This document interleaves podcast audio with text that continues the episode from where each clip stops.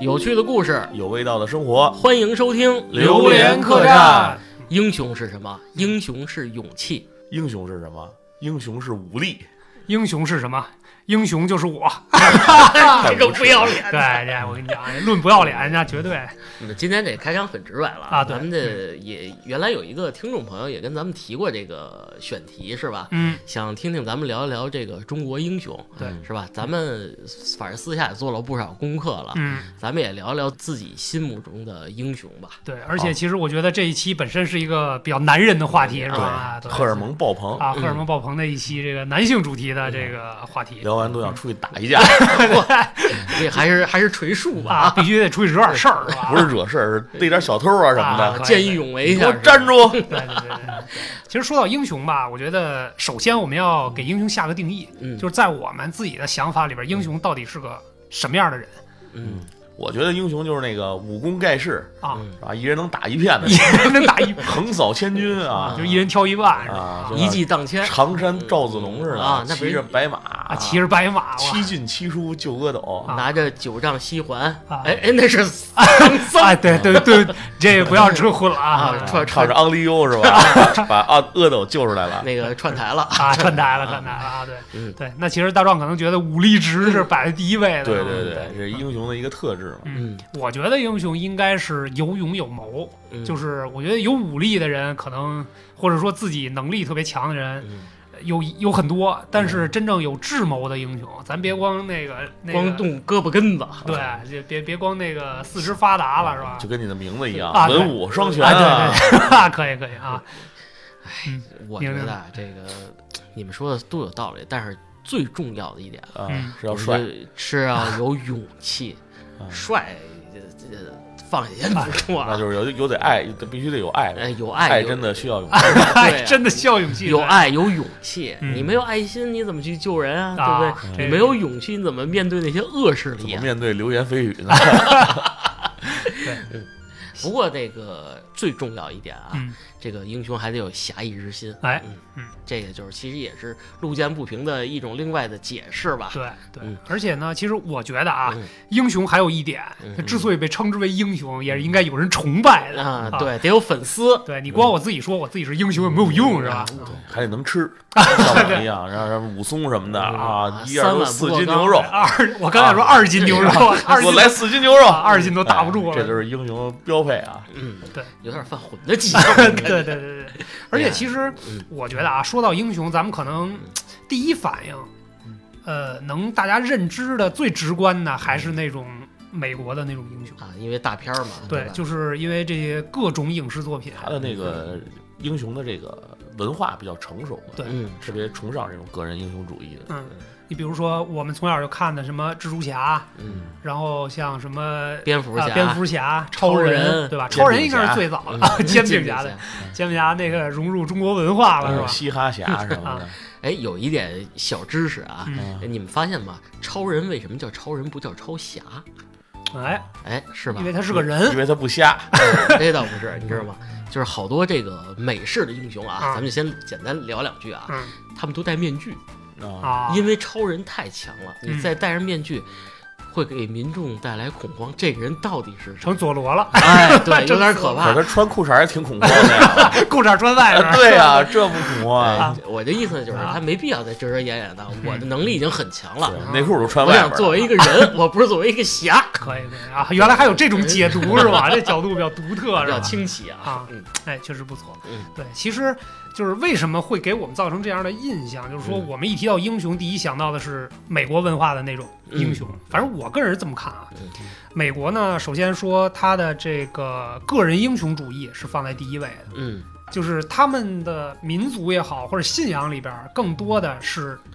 靠一个人来拯救整个一个国家或者整个一个地区吧。嗯，对，哪怕不是一个人三四个人的情况下，嗯，比如组一个小分队潜入一个坏人的基地，嗯，这几个小伙伴还有三四个牺牲，最后一哥们儿剩一口气，嗯，扔一个手榴弹把这个什么机甲破坏了，基本上都是这么一个套路。对，主要是他们的这些英英雄吧，都是出自于这种虚构的，嗯，对，基本上都是一个人面对千军万马，啊也都是。反正其实想想也挺假的啊，这这是啊怎么可能有这么能？他没有现实的一个参照物。咱们举一简单例子，蜘蛛侠嗯是吧？这个被蜘蛛咬了一口，一口以后嗯，基因发生了巨变，突变突变啊嗯，突变，然后可以爬墙，嗯可以吐丝，是吧？对啊，后来不是证明了一下，不是吐司，是研究了一个装置，拿那装置吐司，嗯，它的就是速度快了，然后眼神也变好了，对对脑子各体各各类身体机能都发展了啊。但是变异了，但是这东西你实际中现实中不可能能存在这个东西，对是吧？而且其实我觉得啊，就是从咱们顺着这个角度往下说，就是为什么中国没有那种那种个体那么强大的，让大家都能记得住的？嗯我认为可能跟中国这个也是信仰，或者说我们崇尚的东西嗯跟美国不太一样。美国崇尚个人英雄主义，我们可能更多的是集体嗯，还有家国情怀啊，对对对，家国情怀的这种会比较多一点。而且我们身边的英雄大部分都出于现实中这个真实存在的这种，嗯它肯定是一个团体，没有一个一个人特别的这种，强大对 power 特别对，肯定是靠着一个团队做了一件非常伟大的事情，嗯，这是有在现实中能找到对应的这个嗯对，其实真实存在的。嗯，其实这点还有一个第二个角度，我也认为，其实刚才咱们其实聊的过程当中也提到这点了，嗯就你看大壮说，人家可能是更多的是虚构出来的，嗯就我认为啊。呃，美国的英雄呢，更多的是出自比如说呃动画、嗯漫漫画嗯这个电影、游戏，嗯然后从物理的角度来讲，给了一个更大的发挥的空间，嗯就是大家可以把想象力发挥到无限大大对，啊。天花乱坠，天马行空。嗯对，但是它成功是成功在它的设定让人比较容易接受。就比如说刚才说的蜘蛛侠被咬了一口，嗯突然发生了变异，但是这种变异呢，让大家从这个影视作品里比较能容易理解，而且认为这样的剧情是有可能发生的，嗯，就不是很扯。嗯，啊。你比如说你突然摔一跟头吧唧，然后趴地下了，再起来你就变成英雄了，板砖侠。的，就是超能力了，这就有点假假了。对，嗯就是人家可能在这方面想象力这个方面，确实是比我们要强一些。嗯那反观中国自己的这个内部的这些英雄呢，可能我们的这个想象力和本身故事的内核，嗯。在虚构这个故事，或者说在架设整个故事的世界观的时候嗯，我们的想象力确实比人要差一些，嗯，而且也受制于啊嗯。中国的这个。呃，动漫也好啊，电影也好，本身的制作能力，嗯但是这两年我们确实迎头赶上，也对对对。能做了一些很好的影视作品。比如《一人之下》呀，嗯。然后《秦时明月》这里边都有一些对于英雄的描写，对。而且拍的相当不错。对。嗯。嗯，而且刚接着大斌刚才说这话题嗯。很有意思一点啊，就是，呃，美国人这个英雄主义，但是有一个问题，嗯。他们在人设架构上成为英雄没问题，但是每个英雄身上嗯都会有一个硬伤，嗯。比啊如说啊，比如呢，对，这个蜘蛛侠，嗯。这个爸爸妈妈不在了，嗯。是吧？啊，是吧？啊。他从小就没有一个陪伴，啊，是吧？嗯。蝙蝠侠也是从小爸爸妈妈也就比。较惨淡，对，就是拿钱买装备的，砸金我人民币玩家，啊，啊对，人这这就不合，这就是不合理的地方，是吧？其实是个氪金的故事，是吧对对对，人好多其实好多英，其实看反观啊，我嗯。反着说啊嗯，反观他们英雄，他们英雄其实挺可怜的，嗯他们内心比较脆弱，较比咱们国内的英雄，我觉得啊，他们的英雄在咱们英雄面前不值一提，嗯，他们人生太坎坷。他们人生比较坎坷，对对，而且就是老外啊，这个心理的承受能力嗯完全离咱们的英雄，我跟你说差的还真是有一定水平的啊。嗯这当然，我可能最近看的这个相关英雄的方面的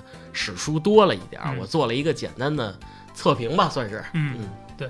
其实说到我们自己的英雄，我更认为是有血有肉，而且因为我们自己的文化，我们自己最了解了，嗯就是除了那些。跟那些舶来品比起来的话，我们可能更具有发言权。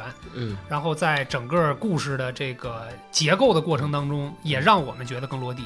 嗯对，而且中国的英雄，我觉得啊，最大的特点就是八个字儿：嗯忠义仁孝，勇勇猛猛刚刚强对嗯啊，这四这八个字儿，我觉啊得基本上就是涵盖了所有英雄的人物特点嗯跟定性，嗯是吧？咱们举一个简单的例子啊，嗯岳飞啊，是吧？嗯，勇，精忠报国，精忠报国呀，嗯对不对岳岳岳母刺字是吧？啊，对，这家伙，你说这高度，这算纹身的鼻祖了开个玩笑说啊。对，嗯你这个你说别的，你拿对标美国美国的那些英雄，是不是层次上就马上就给你拔开了。我为了我的民族大义，我舍弃我的家，是不是？舍弃一些虚妄的东西，我要这个迎回二圣，是不是？嗯，这高度是不是？你对标这美国这几哥几个，保护大楼，保护好这个大楼，对这就不一样。但是他们打架的过程当中，经常毁掉其他的大楼，我来保护这个房子啊！而且更扯的是什么？就是当然这话题咱们后边可以继续，以后节目再做啊。你没发现吗？他们这叮咣叮咣又拆楼，又抡墙，这老百姓们一个跟白板似的啊！这家伙背景板，背景板，你们只是一堆数字人儿，玻璃。那你翻开咱们国内的史书啊，咱们英雄的背后的故事，其实这，为什么说咱们是集体啊？嗯，他会有有血有肉的小人物穿插在里边，嗯，不会说这个平民就是普通的平民。嗯，这个详细资料大家去翻翻这个中国的一些史书，嗯，资料上面写的真的很清楚。你看贾老师一说史书，眼都开始冒光是吗？要推销书了，今天今天不卖书啊，今天不卖书啊。我以为是一期好物推荐的节目呢，是吧？嗯，行，那咱们那咱开始说说咱们自己的英雄啊。就是我觉得从小到大的过程当中，我们不管是接受爱国主义教育，还是说我们真正发自内心的崇拜这些中国的英雄，可能。每个人心里都有一个属于我们自己民族的英雄。嗯，比如说从小到大一直教育我们的“歌唱二小放牛郎”，呃，舍身炸碉堡的董存瑞。对，可以啊，这都是抗战英雄，抗战英雄，这个绝对值得一提啊！嗯，为人民做出了伟大的牺牲。嗯啊，给这个牺牲的烈士点个赞。哎，是吧？嗯，那我们再说一说个人心目当中认为。最欣赏的英雄吧，嗯嗯，我先说吧，嗯嗯，我比较欣赏。你别说是我，对不起，对不起。哎，我刚要说，那突然你打断了，我不知道怎么说了啊。可以可以可以。行了，词穷了，我赶紧我赶紧再想一个，把机会让给别人吧。哎呀，你要说你，我能说仨小时啊。可以可以，那节目装不下了。那我再找一个比你稍微弱一点的啊，可以可以。啊，霍元甲我比较喜欢。霍大侠，霍大侠，主要是喜欢，最早开始喜欢听他那歌啊，包括看这个电影。嗯。都能发现，哎，这个人物确实不错，而且他也是历史上真实存在，真实存在的，对对。关关于霍元甲这个这个事儿。你查看这个史实啊，它这个确实跟那个电影里或者一些这个影视作品也好，或者一些改编的小说作品也好，嗯，确实差距还是挺大，挺大的，是吧？嗯，它也是一个，其实也是一个逆袭的故事啊啊啊，它不是天天生神力，天生 啊，他其实 就是他小的时候，他是那种体弱多病的那种体质啊，从小就被人挨打。啊，天天啊，跟着小伙伴，哎，这个小弱鸡来了，啊 咱们揍他一顿，消遣一下。对，然后滴了咣当打一顿，鼻青脸肿回家了。因为他当时，你像霍家是一个武术世家啊，啊，他还有兄弟姐妹，然后当时他们家是一个镖局，嗯啊，他父亲是跑镖的，那个镖师，对，镖师。霍家这个迷踪拳没有交给他，是交给他的哥哥，啊，他哥哥就，哎。练得非常好啊，已经打遍天下无敌手了。然后他觉得他爸觉得，哎，这个元甲啊，身体有点弱，稍微有点练武啊，当一个花瓶负责这个学学文就完了。对对对。结果呢，霍元甲就非常这个励志啊，啊，我不能永远挨打，我不要做人的那个人 啊，我要打遍金门第一，是吧？然后后来有一次，他们家来了一个人，那会儿他那个年代流行这种。这个武馆之间的这个踢馆，嗯，一个人就来他们镖局了。听说你霍家很厉害啊，找茬来了，没给我保护费啊？好像某档节目要跟咱们这儿踢馆一样。大斌，听说你们节目很横啊，过来斗两句啊？对，反正就来了那么一个人。然后他哥哥这时候站出来了，说：“父亲且慢啊啊，让这这种这种小人让我来就搞定了。”嗯，然后他他那霍家的哥哥就上了。嗯。结果没两个回合啊，就败了。败了，败了的时候，人家刚要给他一个霸王举鼎，我也不知道什么招啊，就类似于这种霸王举鼎啊，这种这这种飞龙在天啊什么的一个招。这时候霍元甲就跟那个小说里或者电影视作品里一样，然后精亮。对他爸就是那时候应该有一个细节，他爸抠着那两边座椅啊，要正正要站起来啊，要出手去救我的儿子。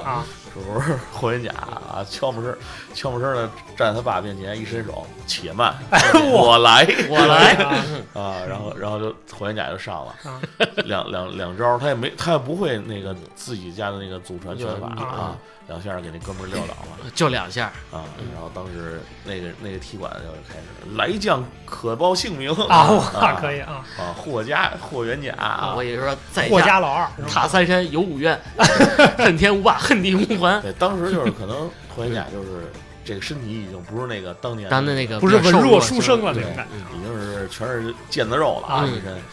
这时候他爸一看，哎，行。这小伙子有前途，也是个练武的奇才，开始正式的传他这个霍家这个迷踪拳，迷踪拳，包括这迷踪拳也很有意思啊，我也看了看，迷踪拳这个创始人是霍去病啊，霍去病，霍家，哦，对对对，老霍家，老他是祖宗老祖宗传下来的啊，啊，他是这个这这一套迷踪拳法，当时开创这个迷踪拳的时候，还有这种什么上马。还有这种马下马上，然后分出好好好几种这个这种这种招式，然后传到这个这应该是光绪年间吧，就是霍元甲的那个年代，就是霍元甲他们家的那个霍军，就是这一代人只是拳法了啊，嗯，包括后来这个霍家拳衍生到现在，可能叫叫八极拳，应该是啊，嗯，哎，包括演员那个。张震吧，张震不是还练过这个八级？大斌，大斌也练过啊。对，大斌练过。哎，这这些事不要提了，这绿林上的事儿就不要提了。不是什么露脸的事儿。后来这个霍元甲就开始在这个武学上发现，确实是一个人才，嗯，很有造诣，突飞猛进。嗯嗯，在这个这个。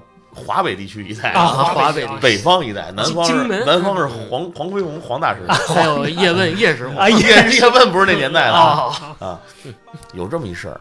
为什么我觉得他是我比较崇拜的一个英雄？因为那会儿相当于对于那会儿老百姓而言，还是一个这个太平盛世和乱世这么一个过渡的一个阶段。很多老百姓还是选择这种躺平。嗯，他不像那种乱世之中哈，这时候。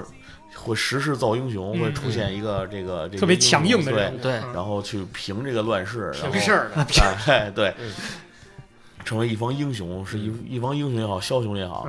环甲他们那个年代正好是这个八国联军刚开始侵华战争，嗯，就那会儿清政府又非常昏庸无能，嗯，哎，老百姓这时候哎怎么回事啊？我就还没明白过没劲儿了，突然就被欺负了。面对欺负的时候，好多老百姓也其实也是那种不敢反抗，是吧？这个是吧？缩着点头，是吧？不是我们谦卑。嗯，就那会儿，老百姓可能那个觉悟还没有被激发起来。嗯，那时候就是有一个这个英雄人物叫大刀王五。嗯啊，这个王五爷啊，他就是被这个清政府给抓起来了，然后被八国联军给干掉了，被八国联军杀了以后，把他的那个首级砍下来挂在城门上，在北京。啊，挺残忍，然后就是恶心中国中国人。嗯，这时候就老百姓看着这个就敢怒而不敢言，更不敢说话啊，都不敢说话。这时候，这个霍元甲就站出来了，他和他当时的徒弟，嗯，就来到北京，嗯，把这个首级大刀王五的首级拿下来了，然后和他这个身体合葬，嗯，这就能体现出一个人就是这种江湖人士，嗯，为什么称能称为英雄？嗯，就是他做了好多老百姓。不敢做，不敢做，不敢做的事儿，有这气概是吧？还是对，包括最早的这个东亚病夫，其实咱们好多都看的影视作品都是陈真，真把日本人啊，你把这个吃下去啊。陈真说：“我今天胃不好。”呃，其实这个东亚病夫这个最早起源也是霍元甲那块儿，霍师傅对陈真的师傅。当然，陈真这个角色本身呢就是一个虚构的，嗯哦，陈真是虚构的，他不是一个真实存在的啊。霍元甲虽然有很多徒弟，但是。陈真是最让大家熟悉的一个，因为有精武门嘛，啊，其实 陈真这个是一个虚构的，嗯，是这样，有这个俄国一大力士，嗯，当时有人在天津，嗯，摆了一个擂台，范照跟我们这儿。啊，我是天下无敌，什么万国运动会是吧？就类似于那样的一个，呃，其实就是一个擂台上，然后就是打擂，说你们都是东亚病夫，他那会儿。因为中国是在俄罗斯的南边嘛，嗯，他说你们是这个南方的病夫啊，就可能俄罗斯南以南地区的病夫。这时候霍元甲就正好坐在擂台第一排，他是受邀嘉宾啊，就是看你这哎受邀参赛。霍元甲当时就不能忍了啊，你说谁呢，孙子呀？啊 啊，到我们这儿敢这么这么这么嚣张？红毛怪这帮肌肉金轮了。上一个跟我这么嚣张的人还是上一个人，对对，已经躺在医院好几个月了啊。这时候霍元甲。一拍桌子，一拍椅子，咔抠出几个指甲印儿，蹦上去了。哎呦，蹦上去说：“来者，你这贼人啊，来跟我来一场吧。”呼啊哟！这时候这这这俄罗斯这个也当时也不叫俄罗斯，就是俄国这个啊，俄国大力士。这大力士一看哇，霍师傅啊，这个好像挺厉害的样子啊，那椅子都碎了。他就找了一翻译，给他翻译一下。就是意思就是我叫你一声爷爷，你能放过我？原来这个意思。然后经过这个多方交涉，这个俄罗斯、俄国这个这个号称第一大力士的这个就怂了啊，怂，连伸手都没伸手，跑了。跑了以后，还在这个当地的报纸上，当时的那种报纸上登文道歉。啊，我错了，原来史实是这个样子，我不应该装那啥啊，到黑河坐船就跑了，对，确实就跑了。包括这个霍元甲，就这样的故事还有很多，嗯。啊，不光有俄国的，当时八国联军还有英国的这种人，也是在上海踢馆叫嚣摆擂，然后确实在当地真打了几场。无人能能敌。啊！这时候就开始想到了，哎，咱们去北方，北方有一霍师傅，快叫救兵来啊！嗯，这霍师傅一听这事儿啊，我可不能忍啊，又欺负我们中国人头上来了啊！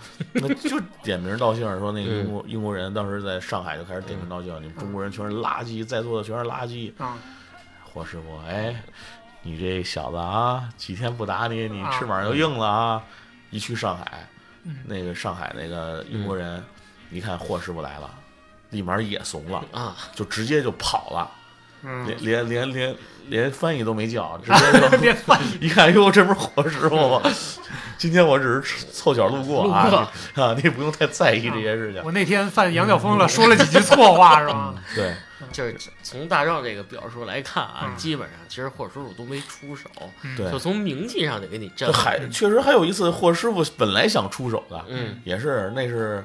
德国的，嗯，一帮德国人约了一个群架，啊。啊，就是那次类似于五打五，我这边出五个人，啊，你这边出五个人，然后霍师傅又带自己的徒弟去了，嗯，他压轴出场，结果他第一个徒弟就把对面全办了，啊，就是一围好几个，最后我要打十个。啊，类似于就是这种情况，最后他举起来最后一个人，想要扔，给他从擂台上扔下去，嗯，一霸王举鼎，然后这霸 王。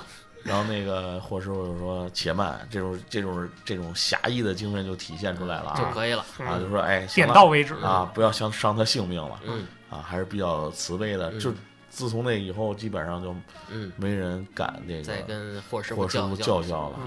然后最后霍师傅去世了之前，也是也是日本人，嗯，开始觉得自己又硬了啊。”终于站起来了，三天不打上房上房揭瓦，两天不做心里难受。跟跟霍师傅约了一场，然后被霍师傅殴打了，被打服了。打服了以后说要宴请你，嗯啊，我心服口服，然后宴请你，然后就开始使盘外招。那个对霍师傅就赴宴了，赴宴了以后，他就是给给霍师傅下毒了，就是说你听说你这个咳嗽最近，啊，就给他。我给我这儿有一副药啊，专门能治你这病啊。霍师傅当时也是吧，作为这种大侠，肯定不拘小节。对，既然你这个给我这东西了，我不能拒你面子。哎，他就收下了。然后结果，这是一个慢性的一个药，慢性的一个慢性毒药啊。对，肺热血热的这种，对肺就慢慢就嗯啊，这病情会加重。最后确实就当时的医疗环境也是水平也不行。嗯。就基本上就去世了，这也是后来，嗯，这个据说是，这是据传说啊，是霍家就是近几代的这个子孙，子孙，然后就是慢慢去探索这个历史真相，最后好像是确认了，啊，嗯，确实是被日本人间接的给害害死了，嗯，这帮不要脸。的，嗯，但是霍师傅最厉害的一点就是他们家这个霍家迷踪拳，嗯，从霍去病那那辈儿就开始，嗯，一直到。霍元甲这儿，嗯，从来不外传，嗯，只传内不传外，就是霍家老祖宗只传这个霍家这一宗，嗯，当时他创立这个精武体操会，嗯，这时候他就把这个自己已经改良过的这种霍家的迷踪拳，嗯，就开始外传，就是希望这个中国人都强起来。对，我觉得对，不不要藏着掖着，好多这个老祖宗留下这些对这国家有益处、对对这老百姓有益处的这种强身健体，是吧？不被人欺负。嗯，我为什么非得藏着掖着呢？他就打破了他这个老祖宗的一个传统。嗯，把他这个迷踪拳，嗯，向这个所有发扬光大，对大众传播传授。对，我觉得就就这一点，这可能也是。呃，原来中国可能习武的这个人里边的一个算是陋习吧。嗯。然后包括这个，其实电影里潜规则啊，对对对，电影里有体现这个，就是比如说什么比武之前签生死状，其实本身是切磋武艺嘛。嗯。但是在中国原来的那个江湖的体系里边，确实在这个东西，比如传内不传外，什么传男不传女，对吧？就这东西，我觉得他能下这个决心去这个改变，做出这样的改变吧，我觉得还是。对啊，确实挺值得人敬佩。对，在那个时代能做出这种壮举，我觉得可以堪称是一个英雄，嗯，是吧？就是这个大壮说这个霍大侠，嗯，我给大家讲一个小插曲啊，这个详实资料大家可以自己查。这个大家知道内家拳跟外家拳是吧？两种拳术，这个内家拳可能就是练的可能就是。需要内力吧，就这么就少林那种，对，就是内内功。这个迷踪拳啊是外家拳，也是需要修炼内力的。呃，之所以这个这霍师傅就就是到他老年了以后啊，会咳嗽，就是因为内力不足了。就是确实因为内力消耗消耗比较大什么的，对，他需要内力的调补。这是一个后来为什么霍师傅去。改变这个迷踪拳的拳术啊，他就是希望把这内拳跟外拳做一个相应的结合，这样大家练起来还不伤身体。啊。啊！这是一个比较有意思的小知识点吧，算是。大家有有有兴趣可以去查一查啊，有兴趣可以练一练这个，嗯，强身健体啊，嗯，对是。本身对强身健体的角度来讲，就是很有好处的。旭哥现在是不是正在练？对，旭哥练。旭哥练的那辟邪剑法，快成功了哦！怪不得昨天给我打电话，哥你干嘛呢？啊，对，第一篇已经练成功了，是吧？旭哥外号旭不群，一会儿约旭哥比比剑啊，可以可以，胡子都没了。嗯。说了这么多，跟你说，我都感动了。我听这霍大侠，我恨不得我现在就练练改宗改改装版的迷踪拳去了。我要跟辟邪剑法 一一下一较高下。可以可以啊，对，其实你看大壮说的非常精彩啊，确实是这个故事讲的也比较这个全面，然后所有的细节其实都介绍到了。那其实说到我的英雄呢，我把这个时间的指针再往前拨一拨，在清朝的早期，嗯。我喜欢的这个英雄呢，就是康熙年间。啊，康熙年间的韦小宝啊，书中英。雄啊，对，是虽然是杜撰出来的，其实我觉得啊，刚才其实开篇的时候咱们提到了，说中国的这个体系架构的想象力是没有边界的，对，是没有国外那么强的。嗯，但是呢，我认为在金庸老先生的这个武侠世界观里边。突然出来韦小宝，韦小宝这么一个人物，嗯，还是让我挺感动的，对，也让我挺崇拜的。嗯，其实你看，就是早期的金庸的作品，还有以前那几本啊，嗯，你看郭靖，侠之大者，为国为民，然后东方不，哎，好像不是一个 令狐大侠是吧？这个西狂，这个杨过，然后倚天教主是不是？这个张无忌都是武功卓绝的，一下就到小小宝这儿。一下就基本上不会什么，就是一个武力弱鸡是吧？战五渣。我就挺好好奇，你怎么就这么喜欢小宝这样的角色？没有，我觉得其实刚才我也提到了，我认为的英雄应该是智勇双全的。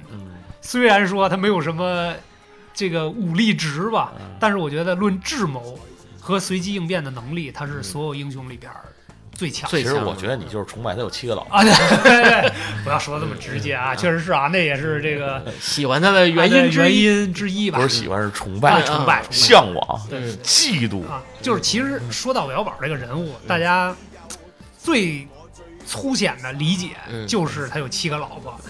对吧？就是这个有钱啊，色艺双绝的七个老婆是吧？有能打的，然后有这个体贴会关心人的是吧？不同有能犟嘴的啊，对 对，而且 坚定啊，还有那种这个 S M 型的是吧？就这个意思吧。但是其实我认为啊，这正这恰恰是体现了他的智慧和能力。他能把这些不同的人、不同的性格的人围在他身边，为他所用。啊，我觉得这是时间管理大师。对，时间管理，而且而且最最可气的是，哎，他这七个媳妇儿之间，呃，关系还都很和睦，对吧？啊，我觉得这不是一般的太让人嫉妒了。请让我尊称一声韦校长，韦校长，对对对，对，你看啊，其实我们从这个人物开始了解，嗯，他是这个原著里边说的是出生在扬州的一个丽春院，嗯，本身就是一个鱼龙混杂的地阿杂之地啊，对，也是社会最底层的人物，嗯。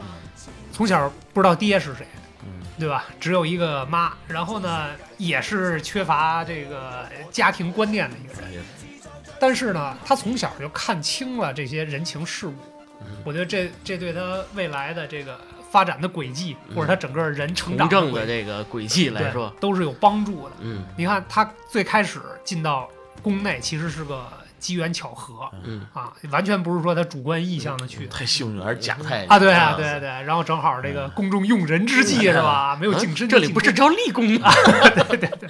但是他进去之后呢，就是因为他有社会上这些人情世故的积淀，才能在一个新的复杂的环境里混得如鱼得水。嗯。这也是职场人应该好好学。对对啊，我觉得啊，就是一直被我崇拜嘛，对吧？这个全方位的能力，而且他刚进宫的时候，第一件事儿，第一件办的大事儿就是首任 满洲第一勇士。他作为一个没有武力值的人啊，我觉得完全是用智谋或者用嘴 战胜的这个撒石灰粉啊，对对对，装机关啊，对，虽然说是。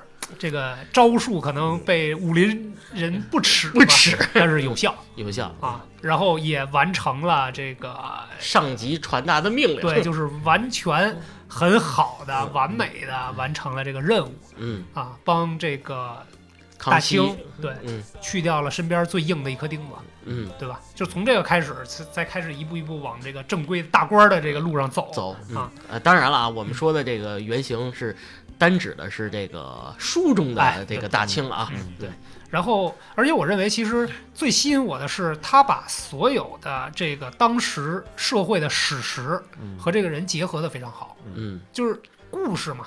故事我觉得能打动人，或者说这个人物足够打动人，就是因为和史实结合，没有违，没有任何的违和感。嗯，我觉得这才是最厉害的。杀鳌拜、平三藩、收台湾，嗯，这个抵制沙俄侵略，对，基本上都融在这个史这一个人的身上吧。就是这些史实通过这一个人很好的串联在一起。而且其实我认为他的侠肝义胆并不输于之前的这些。所有的咱们能能够知道的大侠，他只不过是用自己一种独特的方式来完成。嗯，你看，其实他的身份是夹在朝廷天地和天地会中间，神龙教。啊，神龙教。夹在朝廷和神龙教中间。九难时代，对，前朝。前朝的这个朝廷的这个这个是吧？仪叫仪公主哎中间，所以他要很好的利用自己的智慧去周旋，嗯，然后中间的过程当中把所有。讨厌他、不喜欢他的人，都能围在自己身边。嗯，这是一种人际交流的大师。对，我觉得他让我最钦佩的就是这点。嗯，他的他绝对是这种 交际花儿吧？虽然他是个男的，对吧？啊，交际能力绝对第一，而且初代海王啊，初代海王，而且脑子绝对够用。嗯嗯，这也不能不不得不佩服这金庸老师啊。嗯，呃，这个就是。完全的个人能力了，我觉得完全纯凭想象能把这些事儿都揉在一块儿，而且没有违和感，这确实是个非常值得敬佩的地方。当然，细节打在公屏公屏上 啊，对对对。当然，我不是敬佩这个金庸老师，是敬佩他手下的这个笔下的这个英雄。其实，我我我在这个有时候看这个《鹿鼎记》的时候啊，我常常自己在一个本上或者一张纸上画一个表，特别有意思，就是。把人物兵哥把这个我把这谱系列一下，你把韦小宝放在最中间，你会发现他身边这个谱系非常复杂。这个朝廷派系的、江湖派系的，还有这个反清的派系的，再加上一些这个民间派系的东西，他真的说实话啊，在刀尖上行走的大侠，嗯。我觉得不为过，绝对是不为过的。而且主要最核心的是。他没有武力，他得完全凭脑子。然后，当然他赌运也很好啊。我觉得这里边不止一次的描述到他这个赌运啊，比如说在赌坊也好啊，或者在这个山头的王孤山，然后被那个 被曾柔他们的部队袭击了之后，是吧？靠骰子，然后迎来一个媳妇儿什么的，是吧？嗯，你是喜欢曾柔吧？对对对，我觉得曾柔是他这七个媳妇儿里存在感最最差的一个人。对，戏份太少啊！对对对。你不是喜欢大师姐吗？啊，对，喜欢我，我喜欢小师妹，小师妹了啊，方怡你又不要了是吧？穆小郡主是吧？小郡主，嗯，对，而且鱼龙混杂的这个环境里边，他都能混得风生水起，嗯，而且各方他都照顾得非常好，嗯，这就是能力的体现。还有一点我比较动容的一点啊，就是他跟陈近南结识的时候啊。我觉得他突然，他虽然没有父亲，嗯，他真是从心里觉得陈近南当成父亲来看待。其实陈近南也教会他怎么做人，嗯怎么办走正路，嗯办正事儿，使一个正派的方法去做一些事儿。这点其实我挺动容的，就是陈近南死传功什么的也好。我看的时候，眼泪有时候也流下来了。我真的是觉得是一种父亲对儿子的寄托。嗯，把这个东西放在韦小宝身上，算是也就是一种真情流露吧。但是你说韦小宝完全没有武力值，好像也不是这样的，是吧？那那啊，曾经学会一个逃跑的绝技。对，神行百变，神行百变，对吧？但是这是不是有点凌波微步那意思？对对对对对。但是他自己说我这个不叫什么武功，就叫小宝抹油就好了，是吧？哎，比较低调啊，比较低调，嗯，不然以后给人起一外号“神行大侠”，韦小宝也也其实也还好，对，而且。我觉得能屈能伸在他身上放放在他身上真的非常的合适。这个做男人不是最主要 就是能能伸能屈吗？其实我觉得他身上最大的一个特点就是讲义气。嗯，到最后你看别看他在这个各方势力之间穿梭，对，但是他哪方都没有得罪对都没有得罪，全身而退吧。而且绝对不会做出那种对不起他们事儿。嗯，除了那个暗算洪教主，洪教主因为确实是。这种坏人、坏人、恶人啊，然后对康熙也好啊，对他的天地会的兄弟也好，嗯，包括最后他把所有都放弃了，嗯，这个就为了康熙，为了大清，对，为了国家社稷是吧？把自己的财富啊什么都散了，大宅子啊全不要了，就是隐匿于江湖，带着七个媳妇儿过去了没羞没臊的日子。这种兄弟的情谊，这种江湖的这种气息，我觉得。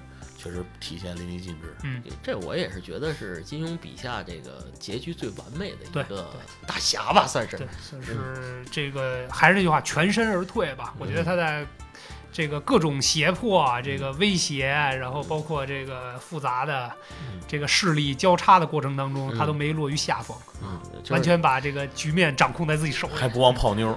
对，你要是想人生赢家，你要是想你还是你要是韦小宝，你觉得你的脑子够吗？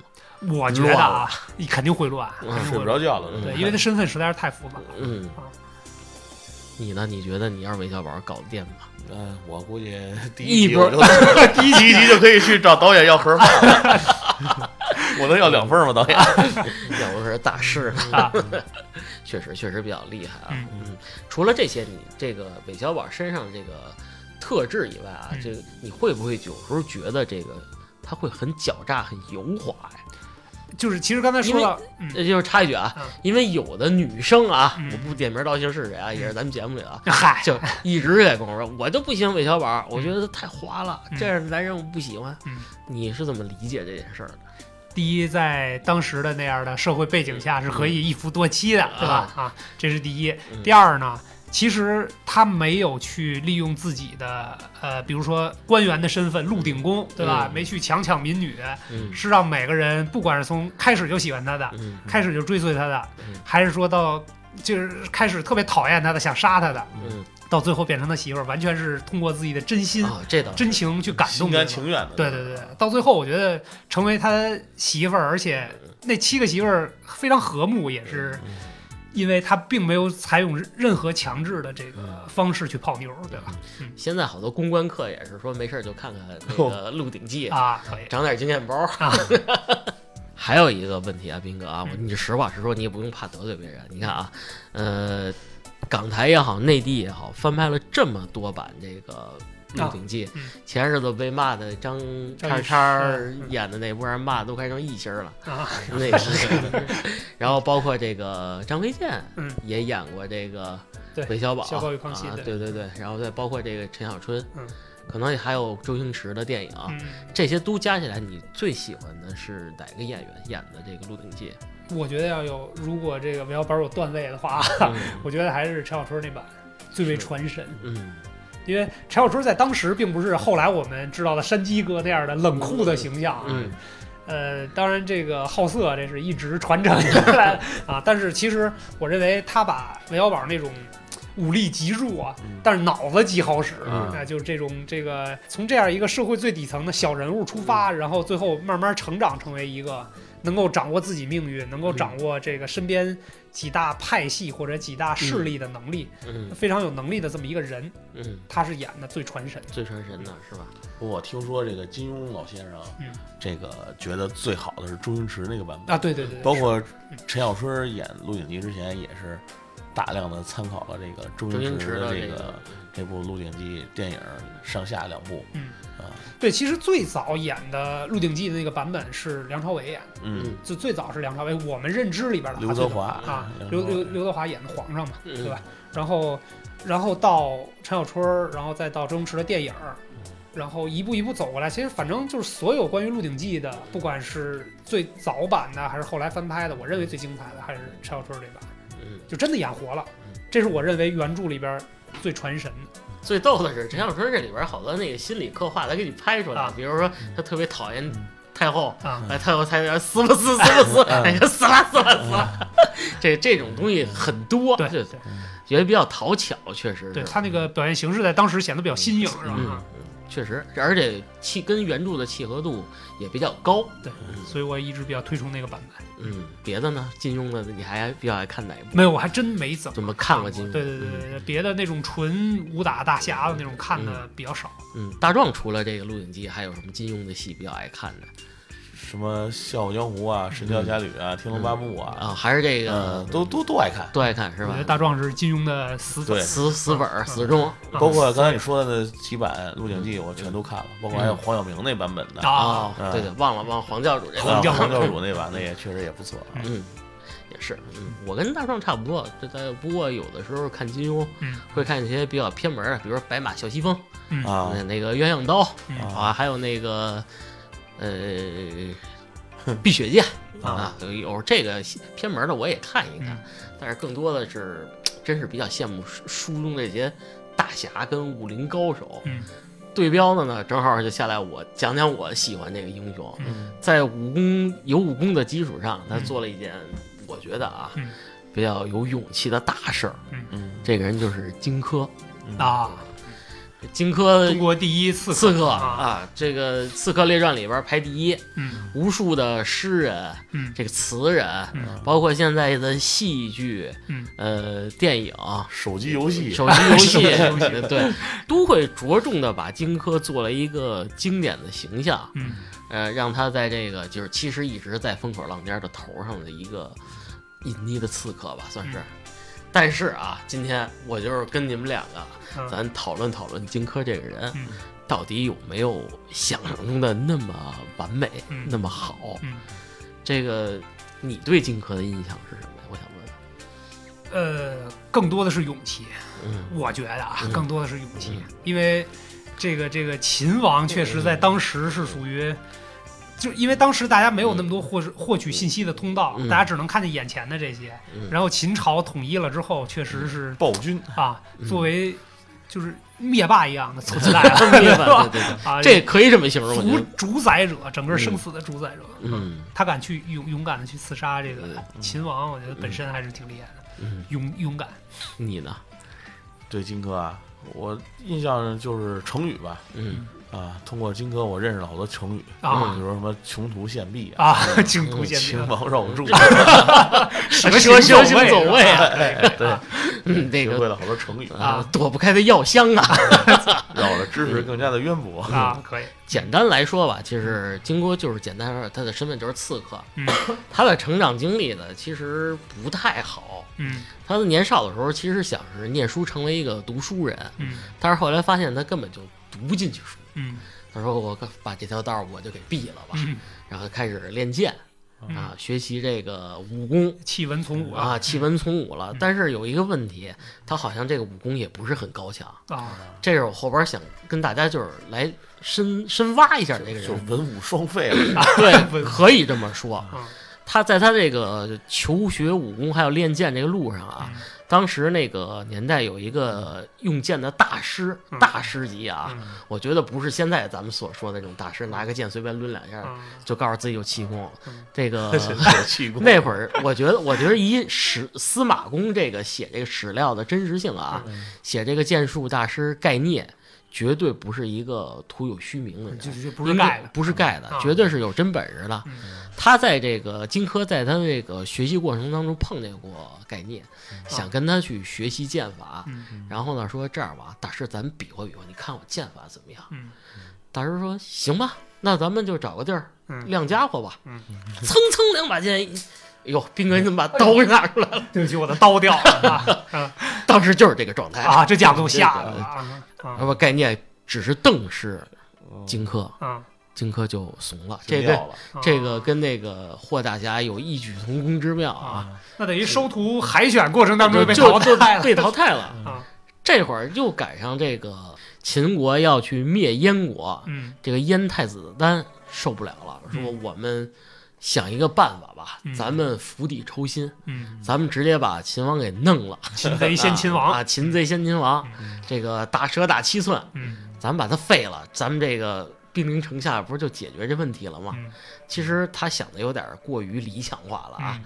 在他实施的这个过程中，想找一个刺客，途中他还在想另外一个方法，就是我不是如果刺杀不顺利的话，我让我的刺客去挟持秦王。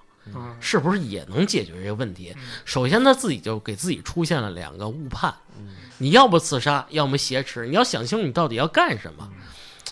在他犹豫的时候，他的谋士给他推荐了荆轲这么一个人，说这个荆轲这哥们儿挺猛，挺猛，比较勇武，哎，把这个重任交给他吧。太子丹等于是三天一大宴，两天一小宴，请荆轲吃。最好的宝马车给你，最漂亮的姑娘都封封给你。吃吃胖了 啊！我说怎么追不上秦王了？就更过分的时候，有一次荆轲跟太子丹饮宴的过程当中啊，有一个舞女在弹琴，然后荆轲只说一个她的手很漂亮，嗯，于是太子丹把这个女人的双手斩了下来，送给了荆轲。当然比较残忍啊，这个当然古时候事儿也不闹闹不好，那会儿人是怎么想的？就问这荆轲，我都这么满足你了，你能不能答应我去刺秦？嗯，然后这个荆轲再三考虑说行，但是我需要几样东西：一，我需要你城池的地图；二，我需要一个脑袋。当时太子丹就绿了 你干嘛要弄我啊？不是，我要这个樊无期的人头。嗯，樊无期是这个秦国一叛将，这个秦王恨疯了他了。嗯。那个用陕西话弄死你啊，弄死你，闹他，弄他，就这么一个关系，关系非常紧张。说有了这样的一个东西以后，我能进献地图，然后呢，我又把这个人头给你奉上，这样我才有机会去刺杀秦王。哎，俩人就达成了默契，但是中间有一小插曲，荆轲一直还是不出发。这太子丹问你，你到底在等谁？荆轲说我要等一个人，这个。看很多史料详实的人一直在说，秦那个荆轲，你到底在等谁？有人说他是在等这个盖聂，但是人家我觉得不会去参与这种刺杀事件。后来没办法，说你一个人去太孤单了，我派个手下给你呗。就找了一个从小杀了爹妈的人，哎呦呵，叫秦舞阳，这角色啊，这也是一狠角色啊，好像很很猛的样子。这但是这秦舞阳也比较可疑啊。这个历史上最有名的一场送别会就开始了。风萧萧兮易水寒，壮士一去兮不复还。哎，就是这个请的最有名的音乐家，但给他演奏，然后粉丝团都齐了，穿着丝牌儿，拿着那个阿科阿科阿科，哎，就这样就哥们儿就上路。撞行了，撞行了。这后边的故事呢，咱们简略说说。最有意思的地儿就出现了。首先，这个我觉得当时啊，人以中国建筑这个古典之美，这个到秦王宫殿的时候，秦舞阳我觉得不是因为害怕秦王，是被当时的气势吓拉稀了。就我我怕呀，这么多兵，这么多人，广场上，然后那个你想秦秦宫殿应该。可想而知，应该比较气势气势磅礴，对吧？当时我觉得他的心理压力，为什么说心理压力承受能力低的人不能当刺客，嗯，也不能当英雄。嗯，但你看，从小虽然杀了自己双亲，嗯，又杀了不少人的人，你看到这儿怂了，说哥，你去吧，啊，就有点像徐贵东说哥，你去吧。荆轲没辙了，一人拎着人头，然后拿着这个藏着这个涂着毒药的匕首，藏在这个土 里土里边，开始上殿。上殿以后就是历史上最著名的这个图穷匕见了，是吧？这个图穷匕见，我觉得最有意思的事发生了是什么呀？首先啊，你献图那一刹那，匕首噌就拔出来，我捅，会会很。甚至会骂一些脏话，叉居然这个袖子被他扯掉了。首先救了秦王的是他的袖子。嗯，啊，这一刀不中啊，秦王就开始使出了蛇蛇形走位，啊，然后退开以后啊，就在这个。柱子之间拼命的游走绕去，哎，我你看不见我，你看闪，我闪，我躲，那边啊，我弄死你，你回来。俩人就在这个大殿中进行了激烈友好的躲猫猫游戏。可以可以。哎，这里最逗的啊，是什么？就是你说荆轲是个刺客，但是最失败的一点，就是因为他也是个刺客。嗯。这个武功好像他追不上秦始皇，你是个刺客呀，兄弟，宴请太多了。对啊，之前吃的有点那什么啊，追不上。然后秦王呢，这会儿就是也没有，因为被追的太紧，也没法还手啊。大臣们就一直在喊秦王复建，王复建，这不是个人啊，谁叫王复建？就是因为这个秦王的大宝剑太长了，需要背在后边才能拔出来。他他拔不出来了，然后这会儿呢，有一叫夏无期的兄弟，啊，是个大夫，郎中，郎中，扔出了夺命大药箱，不偏不倚，整砸中荆轲了。这个这个大夫好像有武功的样子啊，砸后脑勺了，太准了，就是三分王，三分王对，完全荆轲就被砸倒了，就这一刹那的功夫，这个秦王把宝剑拔出来了，还还。还非常精准的刺到了这个荆轲的腿部啊啊！荆轲就完全丧失了追逐的能力。在这时候，荆轲使出了最后的杀手锏——小李飞刀，把这个沾满毒药的飞刀向这个秦王扔过去扔过去了，奋力的掷出了飞刀，结果飞刀多在了柱子上，并没有击中这个秦王。这次图穷匕见的刺杀，就完全失败了。当然了啊，就是咱们只是笑谈整个过程。嗯，我首先啊，一我比较认同的是荆轲的勇气。嗯，像刚才我说的那些宫殿呀、卫士啊，如果在一个正常人的心里，压迫感是很大的。他能顶着这么大的压力，见过大场面。嗯，而且身后你别忘了，他背负的是什么呀？责任这两个字，巨大的国家和人民的期望。如果真的是我拍这个电视剧啊，就是我可能后边打一特效，他背了像楼一样大的两个字“责任”，一步一步往这个秦宫殿上来走啊。这当然肯定有点戏剧，票房能好得了。后边就比较可疑的什么，就是作为刺客来说，嗯，这个失败的理由，他是不是应该自己也总结一下？嗯，没机会总结，没有机会了，还是身体没练好。说白了就是追不上一个没有练过武功的秦王，是吧？然后你这飞刀技术也太烂了，然后最最可笑的啊，被这个夏无期这个。宝不是药香，药香，这个经常让我想起周星驰那个喜剧片《香神》，这一下砸中了，完全就是反抗能力，又被刺中了。这个我是觉得整个事件中这个比较可疑，这些东西。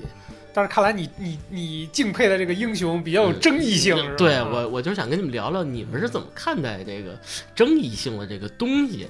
因为我现在脑子说实话有点乱，我我喜欢他的勇气，但是他的职业性来说啊，职业素养来说啊，可以说是完全不合格，完全不合格。而而且这个还有一点啊，我穿插一句啊，呃，刺杀的最终目的是我方的损失是零，对吧？在这个荆轲出行之前，这个推荐荆轲的这个人，首先就自杀了。这个燕国死一人啊，然后这个韩这个秦国大将，嗯，把脑袋给他了，嗯，又死又死一个人质是吧？